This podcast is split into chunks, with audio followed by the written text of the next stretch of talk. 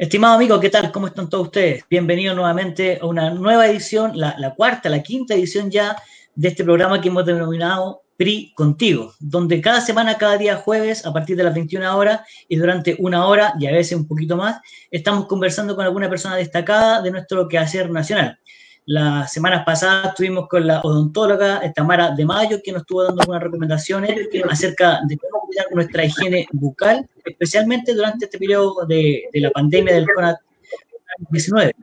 Y también la semana anterior, bueno, tuvimos un gran, gran invitado, como fue el diputado y presidente de Renovación Nacional, don Mario Desbordes, quien ha dejado varias cosas importantes en en, en, esa conversación y que incluso al día siguiente fueron eh, materia de que toda la prensa siguiera comentando hasta el día de hoy aquella conversación que justamente tuvimos por las pantallas de este programa vía streaming que realizamos desde el PRI de todos.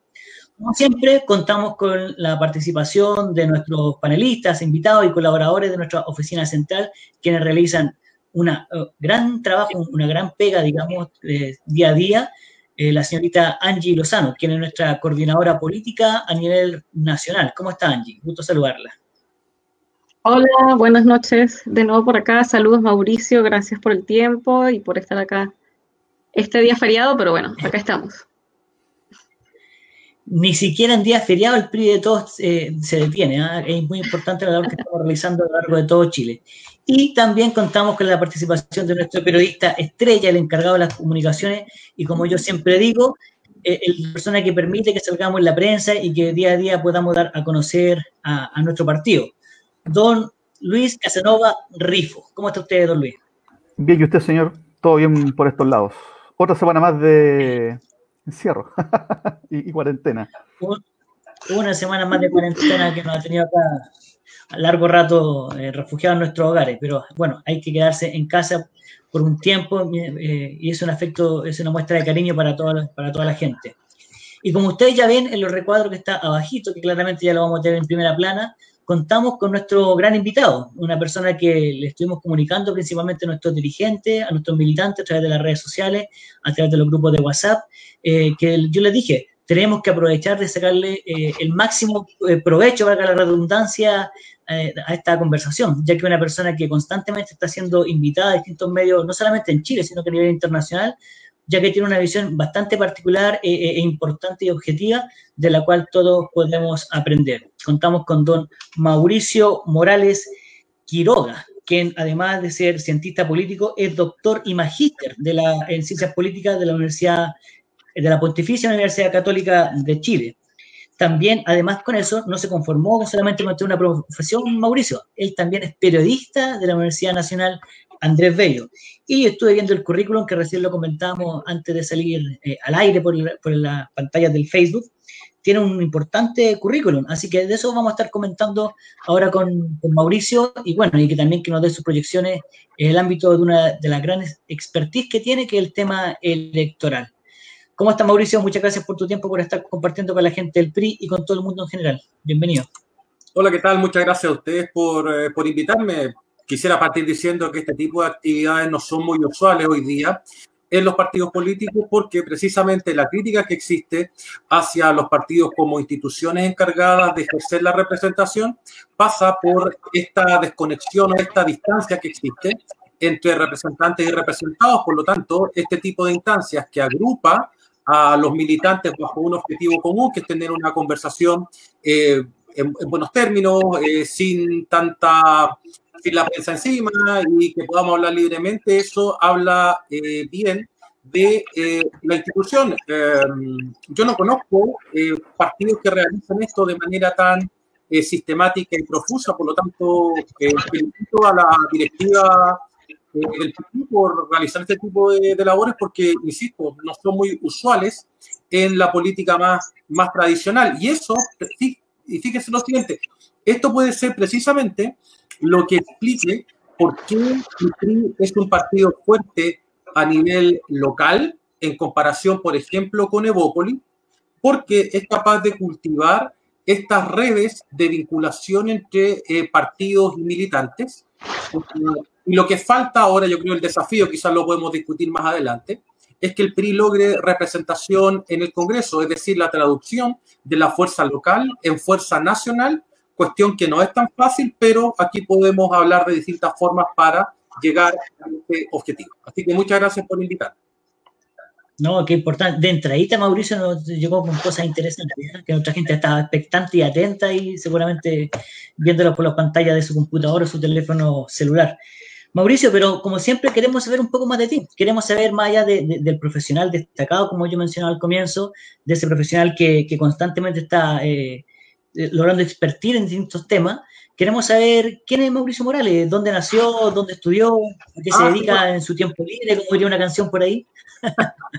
Yo soy de San Bernardino, eh, como se dice, nacido y criado en la comuna de San Bernardo, comuna que, quiero y, siempre lo digo con el máximo eh, orgullo. Me encanta decir que soy de San Bernardo, siempre lo repito, cada vez que me preguntan lo digo, eh, porque es poco usual que, eh, bueno, quizás no ahora tanto, pero sí en, en periodos anteriores, la comuna de origen te marcaba mucho. Entonces, para un San Bernardino, llegar a la universidad ya era un paso eh, muy importante. De hecho, yo cuando entré a la universidad no tenía muchos compañeros que vinieran eh, de los mismos lugares que, venía yo. Yo era el que vivía más lejos, eh, tanto en términos absolutos como en términos relativos. cuando llegó el momento de comenzar a, a estudiar, ahí yo me di cuenta también de las brechas, brechas de información, brechas sociales que existía con el resto de mis compañeros. Eh, había apellidos que yo no, nunca no sabía ni pronunciar, que nunca había escuchado. Eh, personas que vivían en lugares que eh, yo conocí ya cuando tenía 18, 19 o 20 años. yo no sabía que existía la dehesa, no conocía ni me imaginaba cómo era. cuando fui la primera vez que fue a la casa de un compañero, quedé impactado porque yo pensé que ese Chile no existía.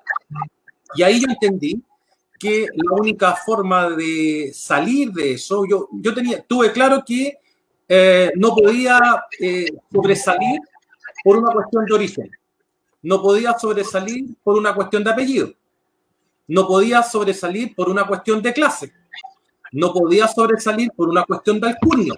Y tampoco podía salir por una cuestión de procedencia. Por lo tanto, lo único a lo que yo podía aspirar para sobresalir en ese contexto que era muy adverso para mí, era el rendimiento y el desempeño académico. Y a eso me dediqué. Eh, después de, sacar periodismo, que es una carrera muy larga, a mi juicio dura cinco años, eh, pasé a ciencia política en la católica, el pregrado, donde ahí sí que las diferencias sociales eran aún más marcadas. Fíjate que yo tenía una compañera que se llamaba Macarena Guzmán Kennedy, yo pensé que los Kennedy no existían en Chile, que, existían, en Estados Unidos No sabía eso. Eh, y ahí empecé a entender que eh, la brecha, o sea, todo lo que yo había avanzado en acortar la brecha vía mérito, tenía que empezar desde cero nuevamente a trabajar en tratar de acortar la brecha, pero en una institución elitista por naturaleza. Y ahí también apliqué el mismo sistema eh, y pude eh, salir bien. Después eh, me gané una beca para irme a estudiar fuera, me fui a la Flaxo, a la Facultad Latinoamericana de Ciencias Sociales en México. ahí hice mi maestría en Ciencias Sociales. Después volví, porque la beca me obligaba a volver. hice el magíster en Ciencia Política y el doctorado en Ciencia Política. Entonces, sumando, tú tienes cinco años de periodismo, tres años del segundo pregrado, mucho, dos años de maestría son 10, dos años de magíster son 12 y cuatro años más de doctorado son 16. A la gente que nos está viendo, yo les digo, es el peor camino de todos, el camino más largo. Podría decir mucho más directos, mucho más cortos, en que los alumnos sacan su título profesional y después se van a estudiar eh, fuera directamente. Yo hice el camino, el camino largo, pero me siento muy orgulloso porque eh, el hecho de haber enfrentado la desigualdad de manera tan cruda, fíjate que, por poner solamente un ejemplo, yo el año 93 no sabía que existían los celulares, cuando vi a un compañero con un celular pensé que andaba con un juguete, y no, era un celular de verdad. Eh, computación, eh, todos mis compañeros tenían computadores, y yo mis trabajos lo hacía en mi máquina de escribir. Entonces, todo ese tipo de, de, brecha que existía, había compañeros que iban en auto a la universidad. Imagínate, yo, mi papá con suerte tenía su auto. Entonces, claro, me tocó desde abajo, pero eso también después te, te hace sentir mucho más orgulloso y eso tú le vas transmitiendo a tus alumnos que muchas veces llegan de, de comunas, al igual que las mías, en diferencia social, me dicen, profesor, yo nunca voy a poder llegar a esto porque ellos tienen más recursos, ellos tienen más contactos, ellos tienen más familia, ellos tienen más espalda. Yo me estoy tirando aquí un piquero, no sé si hay agua o no, y mi consejo siempre es el mismo, que es eh, insistir y, es la única forma que hay, de lo contrario te vas a quedar Qué, notable tu experiencia, Mauricio. Yo creo que para, la gente del PRI principalmente, que yo te lo he dicho a ti en algunas conversaciones y se lo he dicho reiteradamente a nuestra gente, eh, que, que, justamente proviene de sectores menos acomodados, por decirlo de algún modo. Gente de mucho esfuerzo, mucho trabajo, que a, a todos nosotros nos cuesta siempre el doble, como bien dijo en algún momento Mario Desbordes ante nuestro Consejo General. Por lo tanto, escucharte a ti eh, eh, realmente es para nosotros una especie de de voz de esperanza de que cuando hay sacrificio, cuando hay inteligencia, cuando hay dedicación y seriedad, las cosas se pueden lograr. Y, increíble el, relato que tú haces de, de, tus primeros años en San Bernardo, luego llegar a la universidad, con este mundo distinto como es el tema, sin desmerecer obviamente, ni, queriendo tampoco etiquetar de alguna manera a la gente que viene del sector más acomodado, pero, pero después tener este gran recorrido que tú tienes, porque tú nos acabas de decir, estuviste muchos años estudiando, tiene importante maestría, eh, tanto en la Flaxo como en la Universidad Católica también, y así todo no te quedaste tranquilo, sacaste una segunda carrera, una segunda profesión, y también eres periodista de la Universidad Andrés Bello. Sí, ¿sabes por qué lo hice? Porque eh, yo tuve la sensación al segundo o tercer año de carrera que con mi pregrado no era suficiente. Eh, por lo que decía recién, que las brechas eran, eran, eran enormes. O sea, a mí me tocó enfrentar eh, la desigualdad eh, diariamente. No era una cuestión, la desigualdad para mí, cuando los políticos la intentan explicar, y la intentan explicar quizás no desde la experiencia, no entienden lo que es vivir la desigualdad en escenarios en que tú chocas directamente con la élite. Y el gran problema es que esa élite se autorreproduce se disemina dentro del mismo espacio. Yo desde el minuto uno tuve claro que no pertenecía, que no iba a pertenecer y que no quería pertenecer a ese mundo. Entonces, claro, ellos estaban acá y yo partí muy de abajo. Y esa es la desigualdad. La desigualdad es partir en una situación de desventaja inicial. Y esas son las brechas más difíciles de corregir. Y yo dije, bueno, ¿cómo, ¿cómo compenso esto? Y era la, la, la, la, única forma de compensar, era eh, el esfuerzo personal. Uh, claro, yo con un título no iba a conseguir quizás llegar hasta donde yo quería. Uh, yo al principio quería ser periodista deportivo. Imagínate, eh, yo lo, eh, cuando era, iba en primer, segundo año, yo siempre, a mí siempre me gustaba el fútbol y la hípica. Y yo me iba con lluvia por ahí por Avenida República eh, muchas veces solo, eh, a ver las carreras en el club hípico, eh, y me paraba afuera de, de, la Troya, que es el lugar donde pasean los caballos antes de correr, y a mí no me dejaban entrar porque yo no era propietario, no era nadie. Y ahí vino mi segundo choque con, con esta brecha. Dije, algún día, algún día yo voy a estar adentro y voy a tener mi caballo de carrera, aunque sea uno, aunque sea el más malo de todo, pero lo voy a tener voy a tener mis colores que se llama, que es el stud, que son los colores, las chaquetillas que usa el jinete y que tú, tú defines. Y yo, me, yo y estaba ahí parado, eh, mojado entero, y dije, lo voy a conseguir. Entonces son cosas que quizás es, un, es una cuestión menor, esto del hobby. Pero para mí eh, representó, cuando saqué mis colores, yo me puse a llorar. Porque dije, chuta, esperé cerca de 20 años para conseguir esto. Y lo hice porque nada, yo que lo escuche la gente, nadie, y no es verso, es la verdad.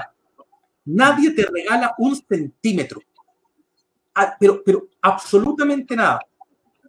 El resto, la ley se protege. Y este no es un discurso clasista, Rodrigo, creo que tú lo interpretaste bien, no es un discurso populista de ir contra la ley. No, lo único que yo estoy explicando es cómo yo pude luchar contra eso y enfrentar eso. Y la única manera que yo conocí era el esfuerzo individual. Eh, por eso cuando a mí me preguntan, oye, ¿tú eres eh, liberal o conservador? ¿O eres pro Estado o pro mercado? Y claro, cuando uno vive la situación desde acá, tú dices, chuta, sí, necesitamos un Estado fuerte para que precisamente corrija esas desventajas originales.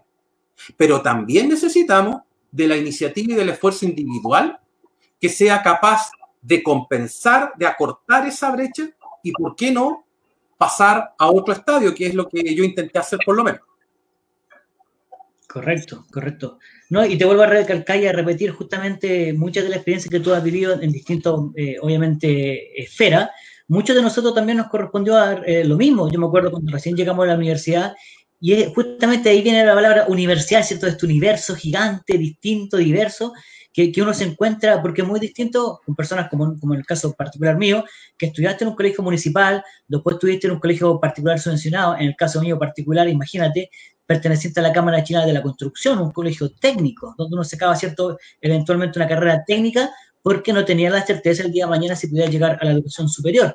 Y luego, cuando ya logra ingresar a la universidad, y te encuentras con, amigos que son como uno, que tienen los mismos intereses, la te divierten las mismas cosas, y sin embargo, cuando tú te ibas, en el caso mío particular, a una comuna popular como, eh, como es Conchalí, otros amigos se iban a sectores mucho más acomodados, como ese universo nuevo que tú conociste y nos comentabas hace poco rato. Por lo tanto, es, una experiencia bastante bonita, eh, mm. pero también nos logra, y yo reflexionar mediante tus palabras, a decir, sí se puede, y, lo vuelvo a recalcar, porque muchas veces hoy día, cuando vemos tanto nivel de desigualdad en muchas cosas, eh, nos tendemos a algunas personas a, a, a, bajonear, por decirlo un buen chileno, pero sin embargo, sí es posible. Entonces, la pregunta que te quiero hacer en el fondo, ¿tú crees, de general la pregunta en el fondo, pero ¿Tú crees que Chile es o se puede convertir en un país de oportunidades? Porque yo muchas veces, yo lo he defendido ese concepto, pero he sido criticado también porque dice la persona, eso no es así. ¿Qué sí, mira, comentar? Eh, yo tengo ahí eh, eh, el siguiente imaginario. para que la gente, porque a mí me gusta cuando estamos con gente como uno hablar las cosas de la manera más sencilla posible, más clara. fíjate que cuando yo estaba en la, en la universidad, eh, muchos compañeros hablaban de lo que hacían, no sé, un fin de semana, y me decían, no, si esto, queda pasado las burracas. Yo no tenía idea de lo que eran las burracas. No, es que esto queda en Campagario con no sé qué cosa, en Alonso de Córdoba. No sabía porque no tenía, en esa época no existía el Google Maps como para saber y opinar de eso. O sea, también queda marginado en términos de la discusión o el debate interno dentro de tus mismos compañeros. Entonces, la desigualdad se sufre bastante. Cuando me preguntaban, y esto, eh, yo siempre me acuerdo de esto, y oye, ¿a, dónde fue la gira, la, gira de estudio? Empezaban a hablar mis compañeros de dónde habían hecho la gira de estudio. El más penca en había ido a Argentina y yo había ido a Coquimbo. Cuando me preguntaron, yo dije, no, en realidad yo no fui a la gira de estudio porque me enfermé. Imagínate, uno llega al nivel de esconder ciertas cosas porque te sientes tan marginado que te cuesta iniciar ese proceso de reversión, por así decirlo. ¿Y qué hace uno? Y acá viene la pregunta más, eh, para responder tu pregunta, Rodrigo. Lo que uno hace es refugiarse en los que son parecidos a uno. Entonces, cuando yo llegué a la católica, me encontré, y esto fue para, para mí muy, muy llamativo, me encontré con una persona, un compañero que soy amigo hasta el día de hoy, que era de San Bernardo. Otro que venía del bosque. Y yo iba a jugar la pelota al bosque. Entonces conocía el bosque. Y yo decía, no, pero no puede ser esto es la católica, no puede haber gente del bosque de San Bernardo. No, sí, sí es posible. Y ahí no, nos empezamos a ayudar. Y ahí, ahí es donde que se van construyendo las oportunidades. Las oportunidades se construyen no solamente porque el Estado las da, sino por el nivel de solidaridad que tienen determinadas clases sociales. Yo veo una fuerte solidaridad porque la vi y la viví en los sectores más acomodados, pero no vi la misma solidaridad en los sectores medios y bajos. Y lo que yo empecé a hacer, que a escala mínima, Rodrigo, ¿eh? con eh, mis alumnos, a mí siempre me ha gustado trabajar con alumnos talentosos, pero que vienen de condición social desmejorada. Tuve un alumno, por ejemplo, que venía de Recoleta, eh, vivía con su mamá, su abuela, eh, muy, en muy malas condiciones económicas y empezó a trabajar conmigo, lo empecé a preparar. Hoy día está sacando su doctorado en la mejor universidad del mundo, que es Oxford. Y un muchacho que viene de Recoleta. Otro alumno que venía de La Pintana, papá soltero, fue papá a los 16 años. Tuvo un hijo a los 16 años que desgraciadamente tuvo problemas al nacer y está en la Teletón. El muchacho trabajaba por, en esa época, por 8 mil pesos la noche en una fábrica. Una vez, me acuerdo que estábamos trabajando juntos y yo lo veo un poco pálido y le digo, oye, ¿qué te pasa? Y lo miré y dije, tú no has comido. Eran las 4 de la tarde, el muchacho no había comido nada todo el día. Y hoy día, se, se tituló, y hoy día eh, llegó a ser jefe de gabinete en la municipalidad de La Pintana, que era su comuna. Entonces, cuando me dicen oportunidades, eh, yo no lo hablo en términos abstractos. Es lo que me ha tocado hacer con muchísimos alumnos que he tenido. Yo tengo, he, trabajado en esto como 15 años. Y me ha tocado la, la, dicha de ver a estos alumnos que vienen en condiciones difíciles, eh, exportarlos, por así decirlo, a las universidades más, más prestigiosas del mundo. Y eso sí que es gratificante porque esas son las oportunidades. Yo siempre les digo a ellos, eh, las oportunidades son para nosotros, es una en la vida. Y es esa la oportunidad que tienes que aprovechar. Se te pasó la oportunidad y ya, ya quedaste en el camino. Entonces, eh, eso es la explicación a nivel eh, micro. A nivel macro, claro, en Chile los niveles de desigualdad han venido a la baja. Han venido a la baja, pero de manera muy lenta. Nosotros hemos sido más exitosos en disminuir los niveles de pobreza. Cuestión que a lo mejor ahora lo más probable es que aumente de manera más o menos dramática. Hay algunos que están diciendo incluso que podemos llegar al 18% eh, de pobre. Hoy día tenemos alrededor de un 10%, entre 10 y 12% aproximadamente, por lo tanto va a ser un alza muy, muy significativa. Y el país en lo que se ha concentrado es en reducir al máximo los niveles de pobreza, pero desafortunadamente los niveles de desigualdad persisten. Y esto no es solamente una desigualdad económica, quiero insistir en el punto.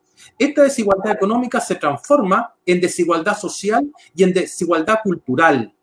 Eh, y por, por las mismas cosas que eh, estamos discutiendo ahora. Entonces, a mis alumnos lo que yo hago, a los, a los que trabajan conmigo, es tratar de nivelarlos lo más rápido posible, porque vienen de colegios en que, por ejemplo, el nivel de enseñanza de matemáticas o inglés es, muy, es más bajo en comparación con el resto. Los otros llegan en, en mejor nivel.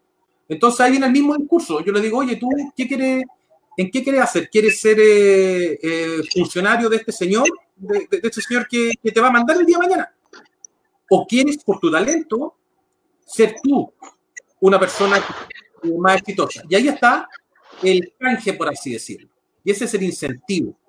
Yo pongo muchas veces, eh, nosotros como académicos nos dedicamos a publicar eh, artículos o papers en revistas especializadas y lo que yo hago es siempre tratar de coautorear con alguna figura joven, joven, talentoso, pero que venga de eh, segmentos populares. Esa es una de mis, entre comillas, condiciones. Yo no trabajo para la elite, nunca voy a trabajar para la elite, yo trabajo para la gente, y esto no es, insisto, no es verso, yo trabajo para eh, los muchachos, los alumnos, alumnas que vienen de condiciones más difíciles, pero que tienen ganas de eh, progresar y avanzar. Mauro. El lado que sea no, no me interesa mucho. Dime. Bueno, bueno, esto, e, esto que tú has, digamos, comentado todo este rato, puede leerse también como la base también, ¿no? De, de todo lo que ha pasado en Chile en los últimos meses, ¿cierto? Eh, ¿Tú crees que Chile está viviendo esa lectura en el sentido de que hay falta de oportunidades, hay falta de espacio? Claro, se ha, se ha expresado de una forma un tanto extrema, ¿no? pero hay un tema de fondo ahí, ¿no? Eh, ¿cómo, ¿Cómo tú ves que se puede enfrentar si tú ves a una élite que está intentando, aunque sea la fuerza, comprometerse con, eh, con, con, con, con, que estos espacios grandes que hay se acorten, aunque sean lo formal? ¿Tú, ¿Cómo lo ves? Mira, luego del reventón social que hubo en octubre, eh, a lo mejor no se van a acordar, pero el presidente de la CPC en ese momento dijo que los empresarios tenían que pagar impuestos hasta que doliera. O sea, ellos tenían claro que en Chile debía existir una especie de nuevo pacto tributario con el fin de reducir los niveles de desigualdad. Esa fue la primera apuesta que hizo el empresariado para ofrecer a la ciudadanía con el fin de que, comprendiendo que los niveles de desigualdad eran sustancialmente altos, ellos estaban dispuestos a financiar eso, ellos estaban dispuestos a pagar por la paz social, para decirlo de manera muy brutal, pero también muy concreta. Por otra parte, a nivel de percepción pública, eh, fíjate que el año, el año 2018 y 2019, en, la, en una encuesta que hace eh, la Católica, la encuesta Bicentenario, se le pregunta a la gente por las percepciones de conflicto entre el Estado y los pueblos indígenas, entre izquierdas, entre gobierno y oposición, que se, todas se mantenían más o menos estables entre ricos y pobres, y el año 2018-2019 la percepción de conflicto entre ricos y pobres se disparó muy sustantivamente, muy significativamente. Ahí tú tenías algunas señales respecto a lo que estaba pasando en el país, más allá de lo que acabo de comentar respecto al descenso del Gini como coeficiente que mide la desigualdad en los ingresos, que ha venido a la baja, pero quizás no a la velocidad que nosotros quisiéramos. El gran problema que tiene Chile, incluso comparado con el resto de los países de América Latina, es la percepción de injusticia. Cuando la gente se le pregunta por cuán injusto cree usted que es el modelo económico chileno, eh, Chile aparece siempre por sobre el promedio latinoamericano en esos niveles de percepción de eh, injusticia. Y en tercer lugar, como otra dimensión de la desigualdad, que es por lo menos la que más me interesa a mí en este caso, es la desigualdad política. Porque si tú miras el comportamiento eh, electoral de distintas comunas, te vas a dar cuenta que en la región metropolitana los niveles de las comunas más pobres votan casi a la mitad en comparación con las comunas más ricas. Por lo tanto, la desigualdad económica se transforma o se traduce en desigualdad política. Y a participación desigual, representación desigual. ¿Y qué pasa entonces ahí? Que tú tienes muchos legisladores, muchos diputados o muchos senadores que no les interesa mucho hablarle a los sectores populares porque sabe que los sectores populares votan en menor magnitud en comparación con el resto y racionalmente prefieren hacer campaña en los sectores más acomodados que sí van a votar en comparación con sectores populares en que la gente es más reacia a salir a las urnas. Entonces tienes estos tres planos de desigualdad, que es la desigualdad que nosotros, que los economistas ven a nivel de datos agregados, como el Gini, está la desigualdad en términos de percepción ciudadana, con esta idea de que la injusticia es mayor en Chile con respecto al resto de América Latina y con la idea de que el conflicto de clases ha aumentado profusamente. Y en tercer lugar, que es la dimensión que por lo menos decía a mí más me interesa, es la desigualdad política. No puede ser que la Pintana vote en cerca de un 30% y que Las Condes esté votando a un 60% o más. Esto lo único que trae como consecuencia es aumentar los niveles de marginación a nivel de decisiones políticas y produce también legisladores que en lugar de apurar la caída de la desigualdad, la pueden terminar estimulando. Oye, Mauricio, ¿y tú crees que eh, los partidos van a tomar también alguna lección? Porque también todo este clima de crítica también es hacia ellos, ¿no? Eh, en frases, en protestas, en piedrazos, en, en, X forma, digamos. ¿Tú crees que los partidos van a asumir ese, ese, ese mega culpa o va a ser una cosa así como aparente en campaña y que después esto va a, nuevamente a ser eh, esto, esta cosa como eterna? Sí, los partidos son la piñata de, de esta mala fiesta eh, y vamos a ver eh, cuántos dulces caen de la piñata, porque aquí está pasando lo siguiente se está generando eh, un caldo de cultivo para la emergencia de líderes populistas. ¿Por qué? Porque hay un discurso anti-elite que es muy fuerte. Por eso mismo, cuando se llama a esta gran mesa o a, esta, a este gran acuerdo nacional que hizo Desbordes con Insulsa, esa es una muy buena idea, pero esa es una muy buena idea para la política de los 90 no para la política de 2020, sin perjuicio de que ellos tengan la mejor intención. Yo no estoy evaluando intenciones, yo estoy evaluando hechos. Y yo observo que el nivel de confianza en los partidos no supera los dos dígitos, que adicionalmente el nivel de identificación con partidos políticos llega aproximadamente el 20%, pensando en que en los 90 era el 70% de gente que se identificaba con eh, los partidos políticos. En tercer lugar, si tú miras las encuestas CADEM con todas las críticas que podamos tener en su metodología, eh, no, está poblada en el, eh, en el cuadrante que hacen ellos, no, no hay líderes que sean muy conocidos y muy valorados. Recién Lavín pudo superar el 50% de evaluación positiva. Entonces, claro, cuando esos factores te invitan a realizar un acuerdo y ese acuerdo es dirigido por los partidos políticos, eso, es, eso se hace un poco incongruente para la ciudadanía. Y ahí es donde partidos como el PRI tienen que salir a colocar como tema incondicional dentro de la construcción de este acuerdo la participación de las organizaciones de base. Yo estoy seguro, pero seguro, que el PRI conoce mucho más el terreno y los intereses ciudadanos a nivel local que algún candidato de Evópoli. Y disculpen que lo haga, pero yo lo puedo decir porque Ustedes a lo mejor no lo pueden decir, no porque no sean libres, sino porque son parte de la institución.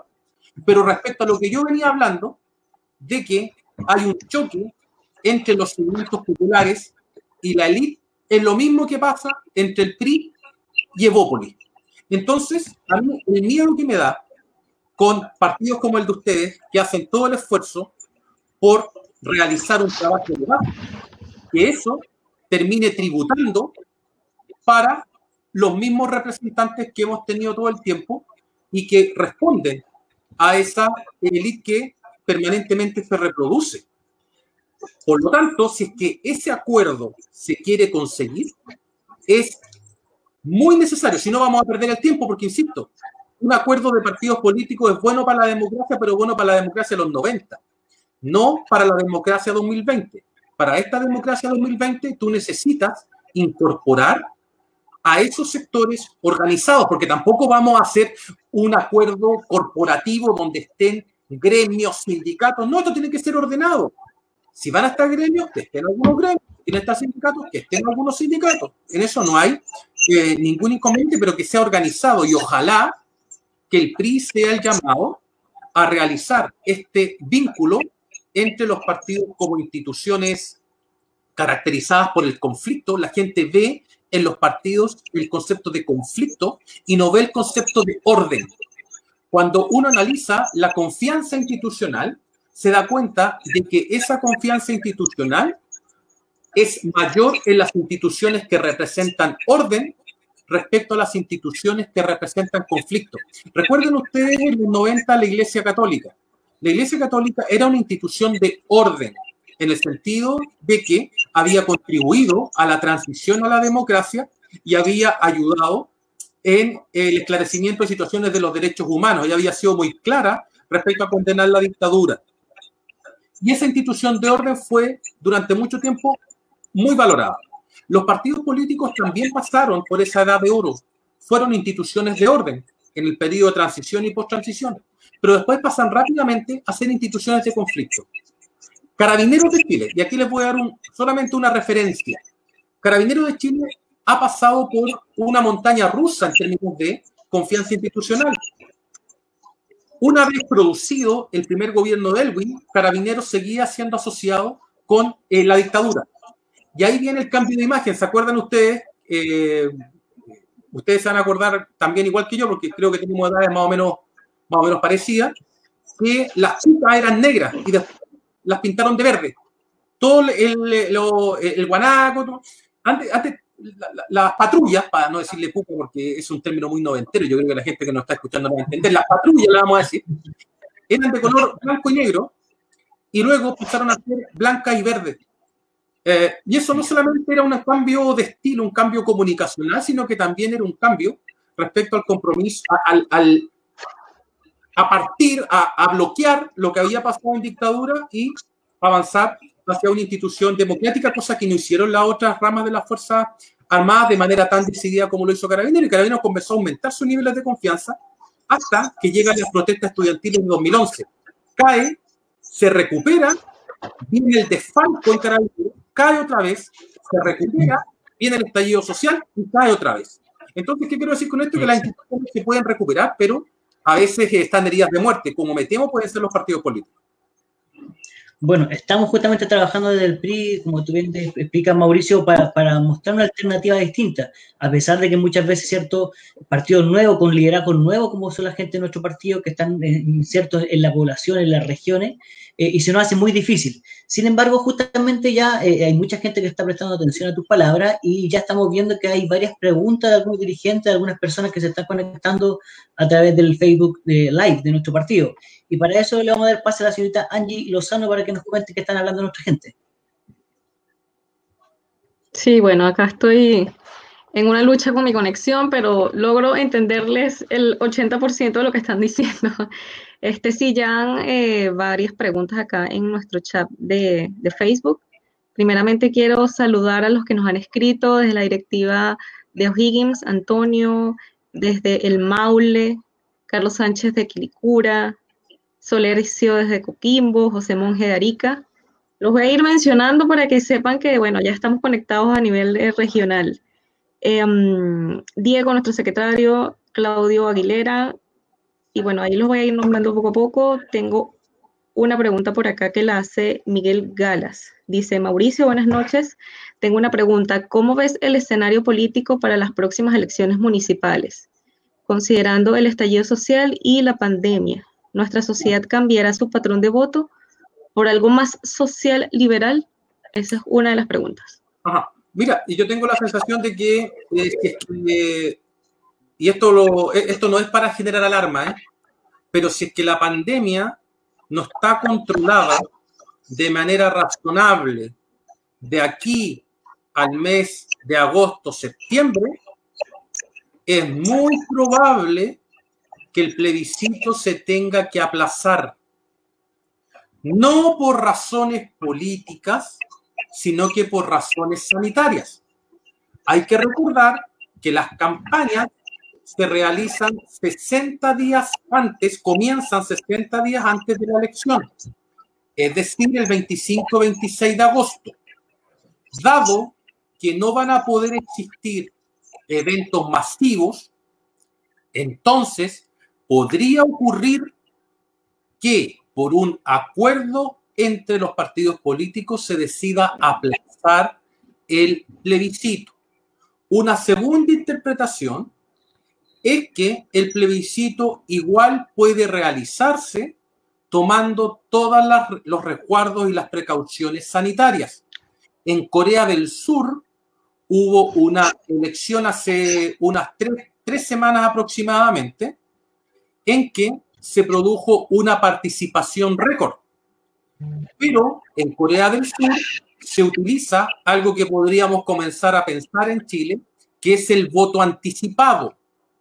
No es ni el voto online ni el voto electrónico, no.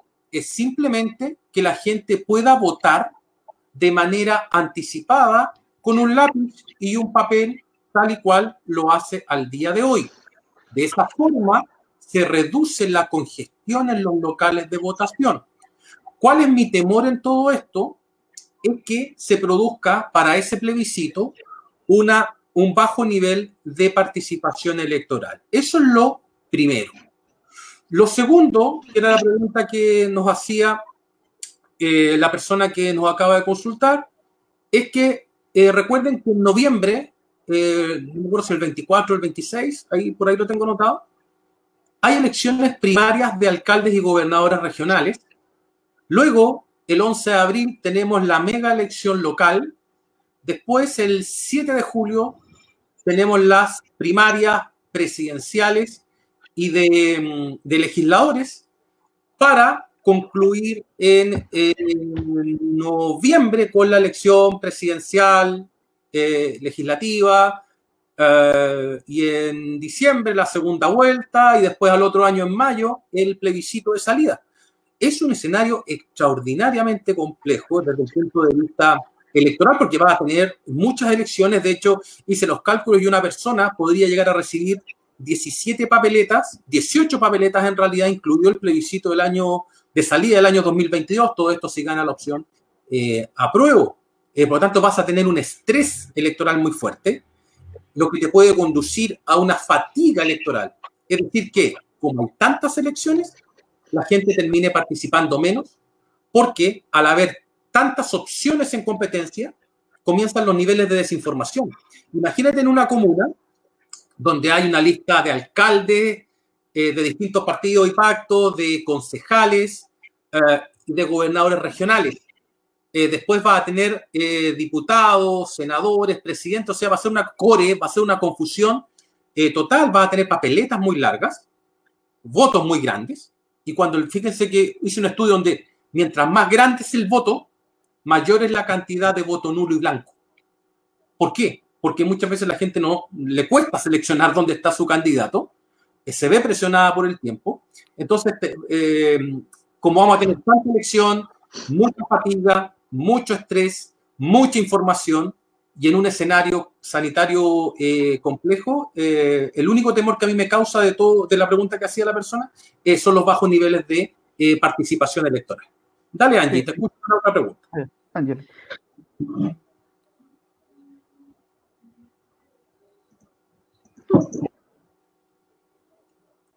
Mientras tanto, mientras tanto eh, digamos, bueno, si el plebiscito de octubre, digamos, se, aplaza, se suspende o hay algún problema, digamos, ¿cómo crees tú que, va a reaccionar la ciudadanía? Hay un montón de gente que está muy interesada en, en este proceso, sea porque están en, el apruebo o están en contra de esta opción. Eh, puede que haya un, digamos así, como un clima de, tensión nuevamente, o la ciudadanía va a entender que esto es un tema que es superior, que es sanitario. Sí, ahí, ahí está justamente el debate. Eh, si es que los partidos de común acuerdo, incluido el presidente de la República, llegan al consenso natural u obvio de que no es posible organizar una elección con una, eh, en el marco de una crisis sanitaria descontrolada, entonces no debiese existir eh, mayor problema en aplazarla. Sin embargo, si es que llegamos a ese periodo con un cierto control de la pandemia, e igual los partidos quieren aplazar, esto podría gatillar un segundo reventón, incluso más grave que el reventón de octubre. Y me temo que si la situación llegara, la situación sanitaria me refiero, llegara a descontrolarse de manera absoluta y tuviésemos, como algunos economistas proyectan, un 18% de pobreza, y pasando los dos dígitos de desempleo, entonces, y esto lo digo con el máximo eh, respeto, ¿eh? Ya no tendríamos un reventón quizás tan romántico, si se quiere decir así, como el de octubre, luchaba por ideas. Y podríamos tener un segundo reventón donde la lucha sea material, estrictamente material. Y ahí es donde los políticos tendrán que evaluar cuán probable es que esto se produzca y qué se puede hacer para evitarlo. Yo tengo la idea, eso sí, la, eh, la tesis, por así decirlo, de que eh, hay que tratar, como sea, de llevar adelante el plebiscito porque es la única válvula de escape institucional a la que puede echar mano, no hablemos del gobierno, hablemos del régimen político democrático para seguir sobreviviendo. Mauricio, este, tenemos otras preguntas. Desde, estas nos las hacen desde los lagos. Dice, tu visión respecto al manejo de la pandemia en el corto plazo por el gobierno. ¿Crees que es necesario soltar ciertos dogmas económicos y empezar a dar pescado en vez de enseñar a pescar? ¿Y cómo puedes direccionar y gobernar una sociedad con una alta desafección con la política y la autoridad?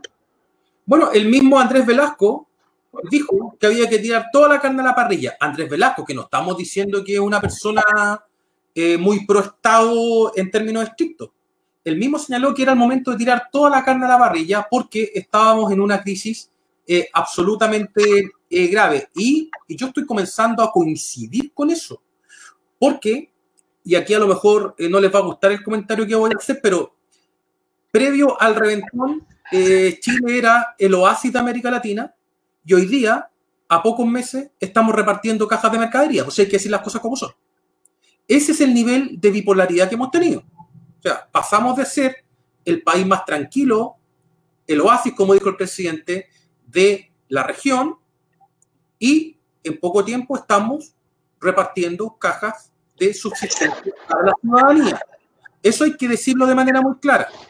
Es más, hay colegas míos que han dicho que les parece nefasto que políticos comiencen a entregar cajas de mercadería. Y yo digo solamente una cosa. En periodos de emergencia, no importa el color del gato. Lo importante es que case ratones. ¿Ya?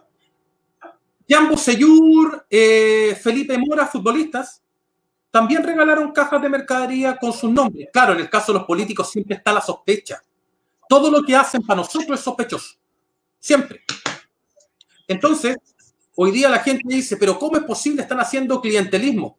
Para la gente que recibe eso, ojalá todos los diputados fueran clientelares y todos los diputados o senadores hicieran este esfuerzo por entregar el, eh, estas cajas de, de subsistencia, sé que así eh, lo queremos llamar. Así que yo le quito un poco, eh, porque hay gente que decía, no, esto es antiético. El hambre no tiene ética. La pobreza, cuando tú quieres ayudar, a un pobre, no, ese, ese tipo de valores tan altos, no, no aplican. Aquí estamos en una situación de emergencia y hay que apurar el tranco. Y respecto a, la pregunta específica que hacía el señor, que, que, en parte la he, eh, la he respondido, yo creo que en algún minuto el gobierno o se va a tener que endeudar o va a tener que comenzar a eh, extraer más recursos porque la situación, insisto, se va a tornar eh, crítica. La actividad económica no puede, no aguanta ningún país con una actividad económica paralizada. Eh, les doy solamente un ejemplo. En el caso de la hípica, que es la actividad que, que yo, a, la que suscribo por una cuestión de hobby, estuvo parada 60 días. Recién hoy día hubo carreras en el Sporting en Valparaíso.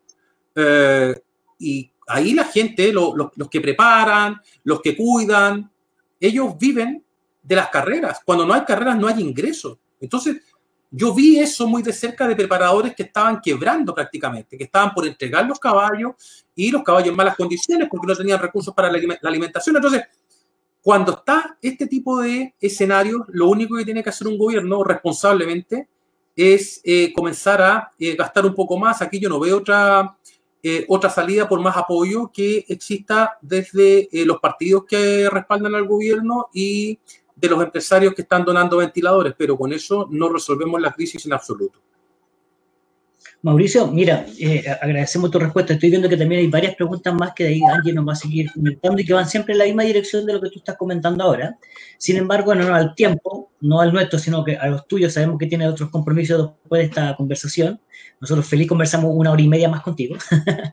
eh, queríamos llevarte algo súper importante para nosotros, que estuvimos conversando el día por la tarde con varios dirigentes de regiones y, y, son cosas que en algún momento contigo también le hemos podido conversar en alguna conversación eh, que, hemos estado con el equipo o, nosotros, y que tiene relación justamente con el trato que, que, que, hemos tenido nosotros o el sentir de la gente del PRI con relación al trato que hemos recibido dentro de la coalición Chile Vamos y principalmente dentro del gobierno. Muchas oportunidades, a varios de nosotros nos han dicho algunos dirigentes de, alguna región, de que cuál es el rol nuestro eh, eh, dentro de Chile Vamos, ¿por qué no nos retiramos del gobierno? Porque decían, no nos dan los espacios, no nos dejan, eh, sigamos trabajando como lo hemos hecho desde el, día uno de este partido, cuando lo, inscribimos desde la nada, porque acá no, nunca hemos tenido un, mesías, ¿cierto?, en que nos ayude a financiar el partido desde su concepción, de cuando estamos juntando las firmas.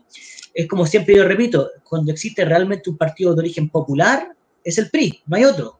El, PRI es el Partido Popular que, que, está conformado desde sus dirigentes nacionales hacia abajo, hacia hasta el último militante. Por lo tanto, es un rol distinto que tenemos dentro de la coalición Chile Vamos. Y muchos nos dicen, ¿por qué seguimos acá? ¿Por qué no damos un paso costado y continuamos con nuestra idea? Nos gustaría que, que tú nos pudieras relatar un poco de, eso y cuál crees tú que debería ser el trabajo o la proyección que debiéramos darle desde el más humilde militante de este partido hasta las personas que por ahora no han dado la, responsabilidad de representarlos. Sí, eh, no es mi afán meterme en la política interna del PRI, Rodrigo, pero sí quieren escuchar un consejo desde afuera, es que el peor camino que podría tomar un partido como el PRI sería emprender un camino en solitario o como lo hizo la democracia. Vean lo que pasó con la democracia. Vean lo que pasó con la democracia cristiana el año 2017. En lugar de promover un pacto electoral con los otros partidos, como el PS, el PPD o el Partido Radical, compitió en solitario y sacó 14 diputados. Con esos mismos votos, si hubiese ido dentro de un pacto, como con, los partidos más tradicionales con los que siempre pactó, habría obtenido 24 diputados. Por lo tanto, para, un, para cualquier partido hoy día salirse de una coalición y emprender un camino propio es, y déjenme decirlo de manera muy clara, es la peor decisión que se podría tomar. Y es la peor decisión no por eh, una cuestión ideológica, no por una cuestión política, sino un argumento matemático. Que, eh, muchas veces los números nos ayudan a tomar decisiones. Yo sé que los políticos son renuentes a tomar decisiones en función de los números. A mí me tocó mucho tiempo debatir con políticos mostrando evidencia y son medios renuentes. Pero acá la, cuestión es muy sencilla. Si el PRI se saliera del pacto Chile Vamos, desaparece. Por una razón eh, que es muy clara, que es, si bien el PRI tiene una base social, comunal y local bien desarrollada, esos votos sirven en la medida en que generan representación, es decir, que generan escaños, que generan cupos. Los partidos necesitan para sobrevivir votos y escaños. El resto es accesorio. Lo primero es tener votos y escaños. Y el PRI pudiera, pudiendo obtener, supongamos que el PRI obtuviera la misma cantidad de votos en 2021 ya, que van a ser las elecciones, comparado con 2016, se podría quedar sin ningún alcalde y con muy pocos concejales si es que decidiera ir por fuera. Yo sé y entiendo, Rodrigo, a la base militante del PRI que a lo mejor se siente excluida del gobierno, pero eso no se resuelve saliéndose de la coalición que muy probablemente retenga el poder para las próximas elecciones presidenciales, sino que todo lo contrario. Se trata de hacer entender al resto de los partidos políticos que forman la coalición y al propio presidente de la República de que es necesario contar con el apoyo del PRI para fortalecer la coalición. ¿Y qué mejor muestra de aquello que conseguir o cosechar la mayor cantidad de votos en la próxima elección para hacerse fuertes dentro de la coalición de gobierno? Si quieren un consejo desde afuera, no den ese paso que puede ser mortal. Es mucho mejor tratar de conseguir como objetivo político la valoración del resto de los partidos hacia el PRI que irse por fuera en una eh, aventura que seguro no va a terminar bien. Hay que recordar que por razones de sistemas electorales, en Chile, al igual que todos los países del mundo que utilizan sistemas uninominales para elegir presidente, para elegir alcalde o para elegir gobernador regional, todos los sistemas uninominales te obligan a formar coaliciones. Si el PRI fuera de manera independiente en otra coalición, díganme ustedes con qué otro partido se va a aliar, con qué otro partido va a formar una coalición capaz de llegar al poder. el PRI nunca va a estar más cerca del poder como lo está hoy. El punto está que eh, eh, eso son dos discusiones distintas. Una discusión es cuán cerca del poder estoy yo, ¿cierto? Y eso ya lo hemos resuelto en cierta medida, por lo menos el consejo que yo les acabo de dar, que es mantenerse en una coalición de gobierno que tiene altas probabilidades de sostenerse en el próximo periodo. Eso por una parte. Por otra, que es la discusión que me imagino eh, generan algunos militantes del partido, es que no nos tratan bien y por lo tanto nos tenemos que ir. Bueno, entonces el problema no es participar de una coalición de gobierno, sino que el problema es cómo le hacemos entender al resto de los partidos que nosotros también somos relevantes y que necesitamos nuestros espacios. Y para convencer aún más a esos otros partidos de que yo como PRI soy relevante, entonces me tengo que matar en las próximas elecciones municipales y tratar de levantar candidatos en las elecciones de diputados y senador con el fin de hacerme un partido más fuerte. El PRI tiene más votos, en la, corríjanme ustedes, las elecciones locales en comparación con Evópolis. O sea, esto de, de ser el mayor cantidad de votos de alcaldes y de concejales. Entonces, claro, esto de ser el partido más chico, uno como cientista político siempre mira diputado. ¿ya? es por un defecto profesional, pero el poder real eh, de base está en las elecciones locales. Entonces el PRI tiene dos desafíos, Rodrigo, creo yo. El primer desafío es consolidarse como un partido dentro de la coalición, siempre tratando de hacer entender al resto de que el PRI es un partido relevante. Y el segundo desafío, que tiene que ver con toda la gente que a lo mejor está viendo el programa, es transformar los votos locales en representación nacional. Esas son las dos tareas. Lo otro de irse por fuera, desaparecer de la coalición, no tiene ningún sentido político, estratégico ni electoral. Esa es la recomendación que eh, yo les daría como eh, analista desde fuera. ¿eh? Y es muy importante y qué bueno que, lo dice una persona que con tu experiencia, con la visión que tienes tú de tantos años, especialmente en el mundo de, la elección, en el mundo electoral. Mauricio, yo no sé, yo sé que tú tienes un compromiso importante luego de esta reunión. No, démosle, démosle unos 15 minutos más. Feliz, nosotros muy encantados, así que tú nos avisas porque si por nosotros nos quedamos esta mañana conversando muchas cosas. Y especialmente con la gente. Tenemos, tenemos otras preguntas. Varios comentarios que la gente está Están muy contentos escuchando tus palabras, Mauricio. Angie, cuéntanos, ¿qué está hablando la gente? Por favor. Sí, acá tengo otra pregunta, a ver si nos da espacio. Dice Mauricio, buenas noches. ¿Qué pista del carril político debemos tomar?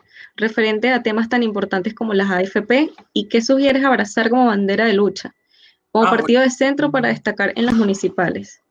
Bien, miren, eh, si uno mira esto en un eje izquierda-derecha, el centro hoy día en Chile está vaciado. La democracia cristiana le anda enviando cartas al Frente Amplio para tratar de formar un gran pacto electoral y el Frente Amplio le cierra la puerta en la cara las veces que quiere y cuando le da la gana, ¿cierto? Por otro lado, tenemos a Chile Vamos. Renovación Nacional, inteligentemente, aunque con tensiones internas, se trata de mover hacia el centro con desbordes, pero desde el otro lado lo jalonean para mantenerse pero el sector más tradicional de centro derecha. El PRI tiene ese espacio de centro que sigue siendo la opción mayoritaria en comparación con las opciones de izquierda y de derecha. Quizás no le llamemos centro, llamémosle elector moderado, que está dispuesto a preferir partidos políticos que no están involucrados, representantes en casos de corrupción, en casos de boletas falsas. Ese tipo de cosas hoy día van a ser eh, muy importantes, pero manteniendo, por cierto, lo que he dicho hasta el cansancio, que es el eh, trabajo territorial. Respecto a la postura a favor o en contra de las AFP, eh, si yo fuera un partido que mirara las, las encuestas de opinión y leyendo el sentido común, abrazar las AFP significa abrazar al demonio, significa hacer un pacto con el diablo.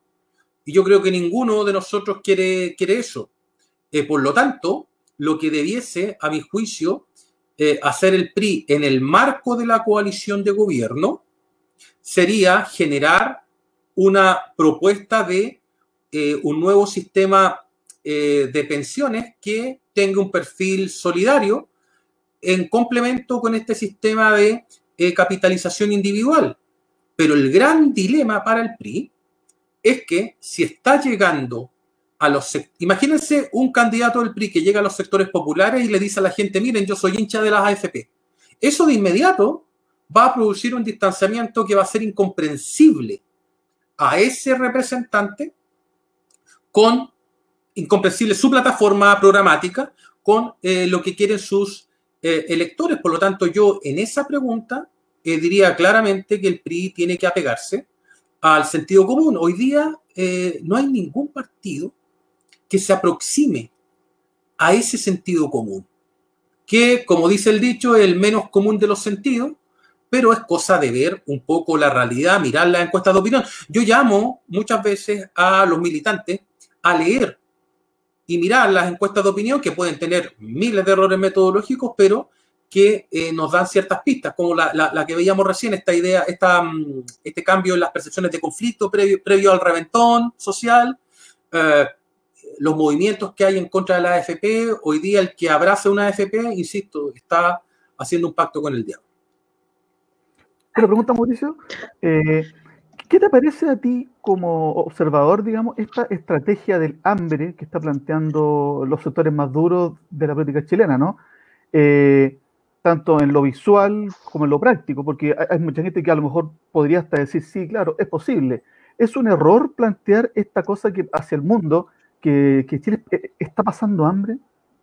Mira, hoy día las posturas son los que más ganan en estos escenarios son los actores más polarizados, precisamente por lo que veníamos hablando recién respecto al debilitamiento y vaciamiento eh, del centro. Eh, tal como alguien podría criticar a algunos diputados por el hecho de entregar cajas de mercadería por su nombre, uno también podría criticar la utilización de un concepto de, por parte de personas que nunca han sentido hambre de partida, porque esto está, está siendo realizado por personas que te doy firmado, que nunca han sentido hambre y que están jugando con un, concepto que es sumamente serio para eh, los ciudadanos que sí lo podrían sufrir o que sí eh, lo están sufriendo.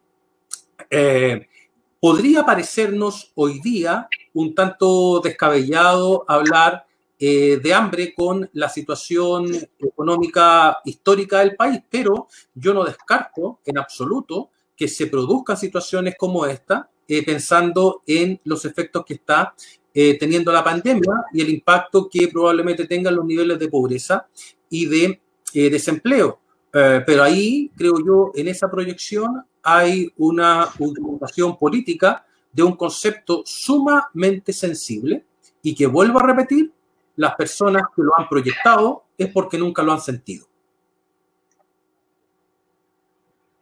Sí, tenemos otra pregunta. Si hay espacio, sí, dime, Mauricio. sí, este aprovecho también para saludar, seguir saludando por acá desde mm, a, a, los que nos ven, Mariela Silva desde Araucanía, eh, desde Aysén, Camilo Jiménez, Jonathan Muñoz de la Metro, y bueno, muchos más, Néstor de Allá Paraíso. Bueno, ahí lo seguiré nombrando. Este, tengo una pregunta por acá, dice Juan Rojas. ¿Crees que sabiendo las necesidades del pueblo después del estallido social y la desconfianza de los políticos, el PRI tiene mayor oportunidad ante la mirada de la gente? Sí, mi respuesta es absolutamente sí. Y es sí porque, eh, por un lado, tienes em, partidos de derecha cuyos representantes estuvieron involucrados en la emisión de boletas falsas y financiamiento irregular de la política. Y por el otro lado, eh, tienes, a una, tienes una fragmentación espantosa. Debes tener tres o cuatro tipos de oposición. Está la oposición de la democracia cristiana, está la oposición del PS y del PPD, está la oposición del Partido Comunista y está la oposición del Frente Amplio. Por estos niveles de fragmentación es que yo veo viable o posible que el Pacto Chile Vamos gane nuevamente la elección presidencial. Falta mucho para eso, pero si hoy día fuese esa elección, yo estoy prácticamente seguro que el presidente sería de eh, Chile Vamos porque al frente tienes una descoordinación brutal. En segundo lugar, el hecho de tener a esa élite desprestigiada abre espacio para que emerjan o se consoliden partidos eh, nuevos y renovados. Lo que yo creo que eh, le falta al PRI como partido político es un líder de carácter nacional. Si yo fuese, em, si yo les pudiera dar un consejo, yo diría que el PRI debiese levantar, quizás no proclamar todavía, o invitar a algún independiente a ser eh, candidato eh, presidencial con el fin de ir marcando posiciones en un electorado que, como decía la persona que preguntaba, está desconfiado de los de siempre, por lo tanto, esto se transforma en una oportunidad.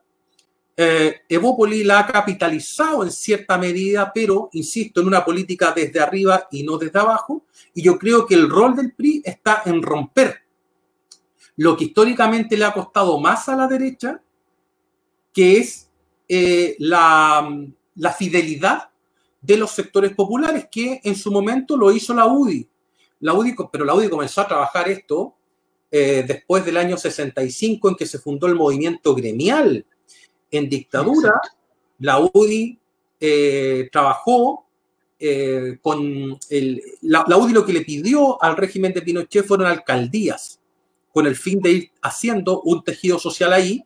Y de hecho, si uno mira la evidencia, se da cuenta que un número importante de alcaldes en dictadura después, en la elección del, del 89, fueron diputados por los distritos a los que pertenecían estas comunas. Lo que tiene que hacer es diseñar una estrategia similar, pero ya que sea desde abajo y que progresivamente vaya avanzando hacia eh, cargos de elección nacional. Qué importante la visión que tú nos estás entregando, Mauricio, y qué bueno que la, hay harta gente conectada y que esto se va a repetir, va a quedar eh, grabado en, en, el sitio de Facebook para que lo puedan ver las personas que no se han podido conectar. No, no lo eh, vean porque hemos hablado muchas cosas, Rodrigo, no se puede salir de aquí. Yo pensé que éramos nosotros cuatro nomás los que estábamos hablando, imagínate después todas estas cosas salen. Va a llegar esto a, a Washington, va a ir a todos lados.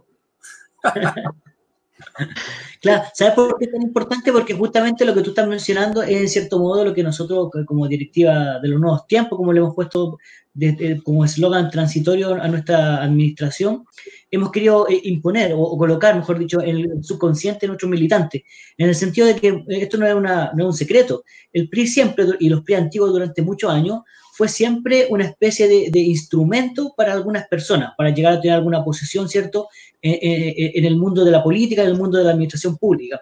Sin embargo, nosotros siempre, desde que eh, ganamos la elección en, en, en noviembre del año 2018, junto a Hugo Felipe y las demás personas de la Directiva Nacional, hemos creído que hay que entregarle un rol colectivo acá a, a, a, la institución, al PRI en general, que realmente sea un trabajo de todos a lo largo de Chile, porque acá nuestros militantes tienen que comprender, especialmente nuestros dirigentes en regiones y también en la región metropolitana, de que acá el regionalismo no significa independencia del resto de las regiones, sino que somos un solo cuerpo colegiado trabajando en conjunto para lograr instalar la, las necesidades de cada una de las regiones de materia individual. Entonces, para nosotros es relevante lo que tú estás diciendo en el sentido de que tenemos que trabajar primeramente en lo que viene, que es justamente donde están las bases, donde está la ciudadanía, que son los temas locales. Porque yo lo comentamos también contigo, Mauricio, hace pocos días, hay que entender de que este proceso eleccionario que viene es un solo proceso, porque tú recién hiciste muy bien el, el relato de las fechas. O sea, vamos a estar en el 4 de abril eligiendo los alcaldes, los concejales, ¿cierto? Eh, un mes después vamos a estar inscribiendo las primarias presidenciales de Chile Vamos. En, julio, en junio vamos a estar en las primarias mismas ya. Y después, cuatro meses después, vamos a estar eligiendo ya al presidente de Chile y eventualmente también a la mitad de los senadores y a los diputados. Por lo tanto, es un solo proceso que vamos a vivir en tan solo seis meses. Por lo tanto, si el PRI logra instalarse con fuerza, con liderazgo en cada una de, eh, de las comunas de todo Chile, claramente las bases que vamos a tener para seis meses después poder sacar eh, rostros, como tú dijiste, liderazgos nacionales, instalarlo en el Congreso Nacional, claramente la negociación o la conversación o el entendimiento que vamos a tener dentro de la coalición y eventualmente con el próximo presidente de Chile va a ser muy, muy diferente a lo que hemos tenido que vivir hasta el día de hoy, dentro de la coalición y en la relación con el gobierno. Pero mira, eh, como otro consejo adicional, eh, dime cómo te va en la elección local y te diré cómo te va a ir en la elección legislativa. Eh, el gran problema del PRI es que le ha ido bien en las elecciones locales, pero no ha podido reeditar, reeditar eso en las elecciones legislativas. Y eso se produce porque muchos partidos lo que hacen es llegar a cierto estadio de desarrollo, que en este caso es el estadio de desarrollo local, y les cuesta dar el paso hacia el estadio de desarrollo nacional. Eso no es fácil de conseguir. Ah, pero es más sencillo hacerlo ahora con un sistema electoral más proporcional en comparación con el binominal que hacerlo bajo la regla binominal. Eso está eh, muy claro. Pero a la par de este, este, este tránsito de un estadio a otro, lo que debiese hacer el PRI, creo yo, es para la elección local competir ojalá en todo el país, con candidatos a concejales en todo Chile y en el máximo número de alcaldías posible. Y en segundo lugar, para el caso de los diputados, seleccionar y focalizar solo en algunos distritos claves. Es decir, la estrategia para la elección municipal, mire, mire lo contradictorio, para la elección local hay que tener estrategias nacionales y para la elección nacional hay que tener estrategias locales. Para un partido de estas características, son dos estrategias distintas, porque si tú focalizas en una elección local, después no hay forma de que te puedas nacionalizar como partido. Pero si partes al revés y dices, en una elección local yo me voy a presentar en todo Chile con mi lista de concejales y eh, no al año siguiente, sino que al mismo año eh, elijo algunos distritos, entonces mi probabilidad de éxito va a ser eh, mayor, porque además hay una cuestión de financiamiento, Rodrigo, que no es menor.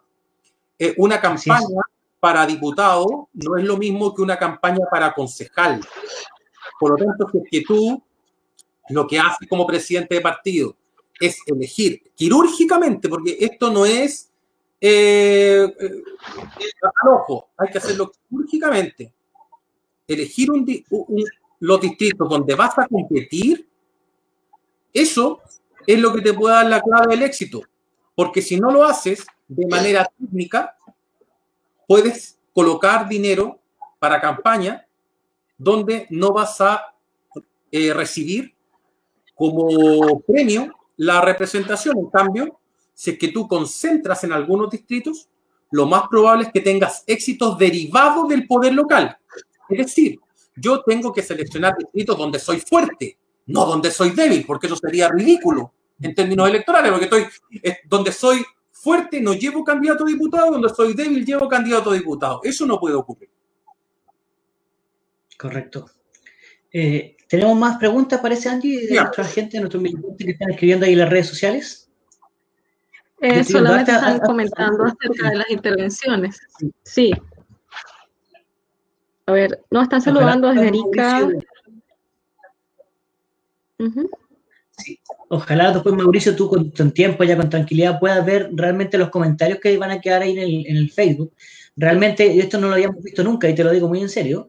Eh, los chicos del equipo te pueden dar fe de aquello. Nunca habíamos visto comentarios de personas tan entusiasmadas con las cosas que tú estás hablando, porque habíamos tenido a otras personas, inclusive Mario Desbordes, que nos habló cosas importantes y que al día siguiente fue noticia, de hecho en toda la prensa nacional, hasta el día de hoy, con el famoso pacto social.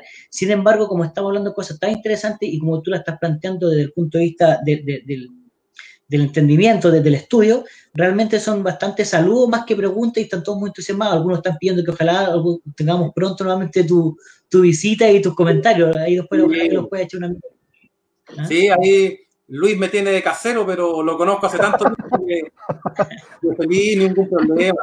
Todo lo contrario. De hecho, lo que mm, le había propuesto eh, a Luis en su momento era realizar o desarrollar quizás por este medio o por otro eh, un trabajo que estoy realizando sobre, que tiene que ver un poco con lo que he comentado acá, que tiene que ver con las causas del reventón ciudadano o social que hubo en octubre. Eh, porque acá nos quedamos muchas veces con las explicaciones más simplistas y lo que yo estoy tratando de, de, hacer es tener una explicación de largo plazo que tiene que ver con algunas cosas que comenté acá, pero que necesitaría como eh, tener, eh, compartir pantalla para compartir un PPT con la gente y, que hagamos una cuestión bien entretenida con, eh, con los militantes. Bueno, hace poquito lo estuvimos conversando justamente la reunión que pudimos sostener, contigo y, ya estamos trabajando, obviamente, dependiendo también de tu importante tiempo, para tener una especie de seminario privado, digamos, a través de este mismo medio, para que toda la gente a lo largo de todo Chile que se inscriba previamente podamos compartir distintos pensamientos en cuanto a lo que tú nos estás comentando. Acá tengo, me escribió una persona eh, directamente y me pregunta, eh, ¿cómo ves tú la próxima elección de gobernadores regionales? ¿Cuál es la visión que tú tienes desde afuera en cuanto a esta elección local? Porque para la gente del PRI es muy importante, ya pensando en el tema de la descentralización y de las regiones. ¿Cómo tú ves esa elección? ¿Cómo se ve? ¿Cómo sí, se vislumbra? Lo, lo primero a explicarle a, a la gente es que para la elección de gobernador regional va a debutar un sistema electoral que se llama de mayoría calificada. ¿Qué quiere decir eso? Que aquel candidato que llegue al 40% y que obtenga la mayoría de los votos al 40%, va a ser proclamado inmediatamente como gobernador regional. Si es que dos candidatos llegan al 39% cada uno, por colocar un ejemplo, hay una segunda vuelta. ¿sí? Eso es muy importante en términos eh, estratégicos porque en el caso, por ejemplo, de la oposición, yo veo difícil que acuerden un candidato común para todas las regiones. Lo más probable es que existan dos o incluso más. Al existir este escenario de fragmentación y pensando en que el Chile Vamos llega al 40% casi en todas las, la, las, regiones, si es que la oposición va dividida, el Chile Vamos podría cosechar como loco. ¿Qué haría yo como PRI? En algunas regiones, el margen de la centro derecha para llegar al 40% va a depender del PRI. Y ahí es donde el PRI se hace estratégicamente como un partido relevante o, dicho en términos técnicos, un partido de chantaje. No quiere, eh, partido de chantaje es un término técnico, no es un término normativo. Partido de chantaje es aquel partido que por su posición político-electoral, en este caso en una región determinada, se hace relevante. Es decir, que sin sus votos el candidato del pacto no logra el cupo de manera automática. Eso es solamente. Ahora, que yo le quiera sacar brillo a eso, eh, eso ya tiene que ver con los políticos, no tiene que ver con nosotros. Pero yo lo haría. Eh, Una pregunta, Mauricio. Tengo otra pregunta por acá. Sí. ¿Quién vas tú? ¿Vas tú yo o, yo? De Luis. No, sí, es Dele, don Luis, eh, luego le... el, el, escenario ya de las candidaturas a la moneda ya está corriendo, ¿cierto? Y los nombres de los alcaldes, al parecer, llevan cierta ventaja. Sí. Eh, ahí también se, se, se, va a dar como un factor local, ¿no? Entonces, ¿tú crees que la campaña de los candidatos a la moneda va a ser eh, con la vara, digamos, de cómo lo hicieron como alcaldes, en el caso de que sus alcaldes sean candidatos, ¿no? ¿Cómo hacer esa claro. cosa con los temas que son más globales? O sea, con Lavín, por ejemplo, eh, Lavín el año 99, cuando fue candidato presidencial, la gente lo conocía por ser un gestor, eh, había sido candidato el año 89, ¿se acuerdan? Gallo de pelea, que, no, pasó nada, no fue tan de pelea, pero después ya se fue consolidando como una figura en la alcaldía de, de Las Condes. Estuvo a 32 mil votos de ganarle a Lagos en una elección sumamente reñida y él siempre cultivó un perfil más local y más ciudadano que nacional. Ahora, su éxito a nivel, eh, eh, su éxito electoral, no, de, no como alcalde, ha sido francamente malo, porque se presentó como candidato a diputado el 89, eh, como candidato presidencial perdió dos veces, el 99 y el 2005, y después en la senatorial por Valparaíso también perdió. Entonces, cuidado, que esto no es pan comido. Mucha gente dice, no, Lavín ya es el próximo presidente. Ojo, que tiene, tiene, ¿dónde ha ganado Lavín? Ha ganado Las Condes, y en Santiago le ganó a Martita Larraechea, que con todo respeto no, no era una gran candidata. Entonces, cuidado porque el hecho de que Lavín sea conocido y tenga el colonizado todos los matinales, eso no implica en absoluto de que corra con una amplia ventaja. Eh, Lavín es especialista en perder elecciones nacionales, pero es también especialista en ganar elecciones locales, pero eh, las condes ponen a cualquiera y gana. Entonces, ojo con eso, no hay que volverse loco con la candidatura de Lavín. Probablemente aparezcan otros liderazgos, no sé, en la última encuesta Cadem vi a Rodolfo Cárcel. ¿Cómo apareció de repente? Entonces, en este escenario de tanta volatilidad, Luis, tú vas a tener candidatos que suben, que bajan, que aparecen, que desaparecen, y al final lo que va a marcar el rumbo es la tendencia. Es cierto, Lavín corre con ventaja, pero no es una ventaja inabordable desde un punto de vista estadístico. Correcto. Sí, este Robinson Solís nos dice, ¿qué opinión tiene em, de las pocas facultades que tendrá el futuro gobernador? La representatividad local o regional no se verá muy acentuada, ya que no será, ya que será una figura algo limitada. Sí, y aprovecho el espacio, a ver si no nos puede responder otras, la dejo en el aire acá, de Carlos Sánchez. Dice, ¿cómo enfrentar una elección municipal contra los alcaldes que llevan varios periodos? Ya. Eh, sobre lo primero, eh, claro, esto, eh, la, figura del gobernador regional se retrata como un león, pero con unos dientes muy cortos. Es decir, vamos a tener una figura que va a ser el personaje más votado a la región. Va a tener más votos que cualquier diputado, por cierto, que cualquier alcalde, que cualquier senador, e incluso podría tener más votos que el candidato presidencial del pacto. Es una figura fuerte en términos políticos, pero no es una figura tan fuerte en términos administrativos, porque adicionalmente va a ser acompañado por un delegado presidencial nombrado por el presidente de la República que oficia como una especie de ministro del Interior, si se quiere, dentro de cada región. Las facultades del gobernador regional no van a ser tan fuertes como para generar un espacio de amplia autonomía en la región, pero sí va a ser una figura política extraordinariamente relevante más allá de las limitaciones administrativas que éste tenga. ¿eh? Eso para dejarlo claro desde eh, un principio. Y respecto a mm, tratar de desbancar a un alcalde que lleva mucho tiempo, eh, los alcaldes que llevan mucho tiempo son como los animales más antiguos, más prehistóricos que existen, son los que más cuesta matar, son los que mueren de manera más lenta. Es muy difícil desbancar a un, si, es difícil desbancar a un incumbente que lleve un periodo, imagínense lo que es desbancar a un alcalde que lleva seis periodos que alcaldes desde el año 90, por ejemplo en el bosque. Eh, pero también hay que pensar en dos cosas. Primero, que esos alcaldes generalmente tienen redes de intermediación sumamente desarrolladas, pero también cuando se coloca un buen desafiante al frente, se produce la probabilidad de mayor competencia y de victoria de ese desafiante. Muchas veces le echamos la culpa siempre al incumbente, como excusa. No, es que él tiene todas las redes, tiene todos los recursos. Bueno, si es que colocamos un buen desafiante, sí puedes eh, desbancarlo y todo depende de la estrategia ciudadana que vayas tomando.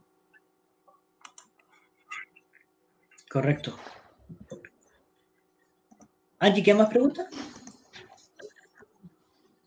Eh, no, por el momento. Seguiremos informando. Oye, qué, qué, interesante, ya llevamos una hora y media conversando con Mauricio Morales. Eh, sigo insistiendo, hay, hay varios temas que, que, que, nosotros, por lo menos desde la Directiva Nacional, no, no, no, nos muestra que el camino es la elección municipal.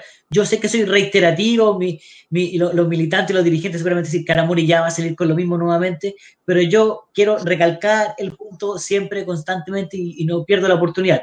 Tenemos que saber levantar candidatos en todas las comunas de Chile, levantar la lista completa, porque eso es lo que ya está determinado dentro de la coalición. Cada uno de los cuatro partidos de Chile Vamos va a llevar listas separadas y completa en cada una de las comunas. Por lo tanto, es importante que en cada comuna de Chile tengamos los candidatos que representen al regionalismo y que representen al mundo de los independientes. Algo que tú muy bien dijiste, Mauricio, y que nosotros compartimos desde su génesis, el tema de que el PRI tiene eventualmente que levantar su propio candidato presidencial a una primaria dentro de Chile Vamos, lo cual permita posicionar las ideas del centro, no de la centro derecha, del centro que representa eh, el PRI dentro de esta coalición junto con los, compañeros de centro derecha, eh, pero siempre y cuando tengamos una buena performance, como tú bien dijiste, en el tema municipal. Por lo tanto, siempre eh, las cosas se van comiendo de cucharada, no de un día para otro, y lo primero es levantar candidatos en la elección de concejales y levantar la mayor cantidad de candidatos competitivos dentro de, del tema de la alcaldía. Don Luis Casanova, tengo entendido que también quería hacer ya la última pregunta para ir cerrando el programa de hoy. O sea, bueno, eh, una pregunta bien como global, ¿no? Eh, ¿En qué instante parte la campaña? Porque en el fondo se habla que se habla del, del, escenario post pandemia, pero si esto se extiende durante mayo, junio, julio, agosto, septiembre, vamos a estar en una campaña con pandemia. Entonces, ¿cómo tú visualizas un escenario donde donde la mascarilla y todas estas medidas son parte del, del, de una campaña, digamos. ¿Cómo, ¿Cómo, va a ser esa cosa muy rara, ¿no? De, de que no, no, vamos a ver de una campaña sin pandemia. Al contrario, esto puede estar todo el año pasado también, digamos, el, el, Sí, el- claro. el próximo. ¿Cómo tú lo ves esta cosa que una campaña con pandemia, no sin pandemia? hay que aplicar el ingenio y como tal como nosotros como profesores nos tuvimos que adaptar al Zoom o a distintas plataformas, eh, los candidatos van a tener que utilizar este tipo de plataformas para comunicarse con eh, sus electores, porque de lo contrario eh, se generan eh, escenarios de irresponsabilidad. Eh, olvidémonos por un buen tiempo de eh, campañas masivas, de estos operativos que se hacían muchas veces, que los candidatos hacían en las ferias, o, o- operativos caninos que se hacían muchas veces. Ese tipo de cosas eh, difícilmente aparezcan en el corto plazo. Por lo tanto, hoy día los candidatos, y esto es un mensaje para todas las personas que quieren ser candidatos a lo que sea, van a tener que desarrollar plataformas digitales para comunicarse con sus electores, porque de otra forma va a ser imposible realizar campañas y es más, con esta limitante, los únicos favorecidos van a ser los incumbentes, porque a menores, niveles de información, menos visibilidad del desafiante del candidato nuevo y como las bases del incumbente se mantienen más o menos fijas, entonces más difícil va a ser defrancarlo. En consecuencia, mientras si fuera candidato ya estaría en campaña mediante este tipo de sistema. Ya estaría. O sea, de hecho, para el que quiera ser candidato a gobernador, alcalde, concejal, ya tiene que estar aplicando este sistema de relación o de vínculo con los electores. No va a haber otra manera de hacerlo porque van a seguir estando restringidas las actividades masivas y adicionalmente, si la gente ya no quiere participar mucho de política, imagínense si usted, si un candidato quiere organizar un evento político y en un escenario de crisis sanitaria, no tiene ningún sentido. Va a haber que adaptarse. El partido que sea capaz de entender esto y de comenzar a implementarlo desde ya, va a llevar una tremenda ventaja en las próximas elecciones. Notable. Agradecido de tus palabras, de tu tiempo, tu importante tiempo, Mauricio. De verdad que yo creo que ha sido muy provechoso. Nunca había visto yo, por lo menos en particular, tantos comentarios, tanta gente que estaba muy interiorizada y compartiendo, como te digo, eh, los comentarios acá. y después tú los puedes leer también. Mauricio. ¿Cómo? ¿Cómo? El récord, ¿eh? el récord, número de comentarios. Ah, qué bueno, mucho. Sí, Exactamente, el récord, así es. Bueno. Mauricio, esperamos contar contigo, eh, contarle a la gente que estamos trabajando con tu, con tu bu- buena voluntad, con este partido de centro, con este partido que representa el regionalismo, contarle que tú también nos estás ayudando muchísimo con el tema de nuestro centro de estudio, ¿cierto? Nuestro centro de pensamiento, proposición, desde tu experiencia. Eh, siempre hemos estado conversando en un par de oportunidades donde tú nos das algunas directrices como directiva nacional, así que agradecido eh, en sobremanera de tu tiempo y principalmente de la voluntad que has mostrado con este proyecto distinto dentro de, de Chile Vamos y dentro del espectro nacional. Sí, y también comunicarle o decirle a la gente que, que nos ve, Rodrigo, que estas cosas yo las hago porque me interesa eh, el fortalecimiento de los partidos, particularmente en los partidos de centro, que yo no recibo ni cobro un peso eh, por estas cosas porque creo que perdería mi independencia. Eh, eso no, no lo hago, eh, por lo tanto que la gente que nos ve esté tranquila y esto también da la libertad para opinar lo que uno quiera. Entonces, desde ese punto de vista quería aclarar aquello y que estas cosas yo las hago simplemente por, porque me interesa que los partidos políticos nuevos o que quieran emerger tengan una, una visión desde afuera, eh, que sean capaces de resistir eh, la crítica ajena. Yo, yo sé que tú como presidente te debes ver horquillado permanentemente por tu militante, que más encima llegue un tipo de afuera a también desafiarte en algunas cosas y decirte, oye, tiene que ir por acá o por allá, debe ser- no, no- no debe ser muy, eh, muy cómodo. Así que celebro tu, tu cuero grueso para soportar estas cosas. Eh, pero yo siempre voy a estar disponible, sobre todo, a mí me gusta mucho eh, lo que estamos haciendo ahora, decir que la gente de base eh, pregunte y uno puede responder en vivo. Para mí, eh, eh, el lujo es para mí. O sea, yo me siento muy halagado por esas cosas. Y también por la historia de vida que les acabo de que, recordarle igual me trae un poco de emoción. Así que muchas gracias por eso también. Créeme que nos sentimos muy reflejados todos, muchas personas, yo estoy seguro que la inmensa mayoría de la gente que, que- que trabaja en este partido a lo largo de Chile se siente muy reflejado con tus palabras y con tu experiencia de vida, como nos comentaste al comienzo de esta, de esta conversación. Bueno, y te vamos a cobrar la palabra, eh, vamos a cobrarte la palabra en el sentido de que vamos a tener este seminario interno a través de esta misma plataforma, plataforma de Zoom, para que podamos seguir ahondando en cosas, obviamente, que, que se nos acercan, como son las elecciones presidenciales y principalmente en las municipales, que es la que tenemos más, más cercana.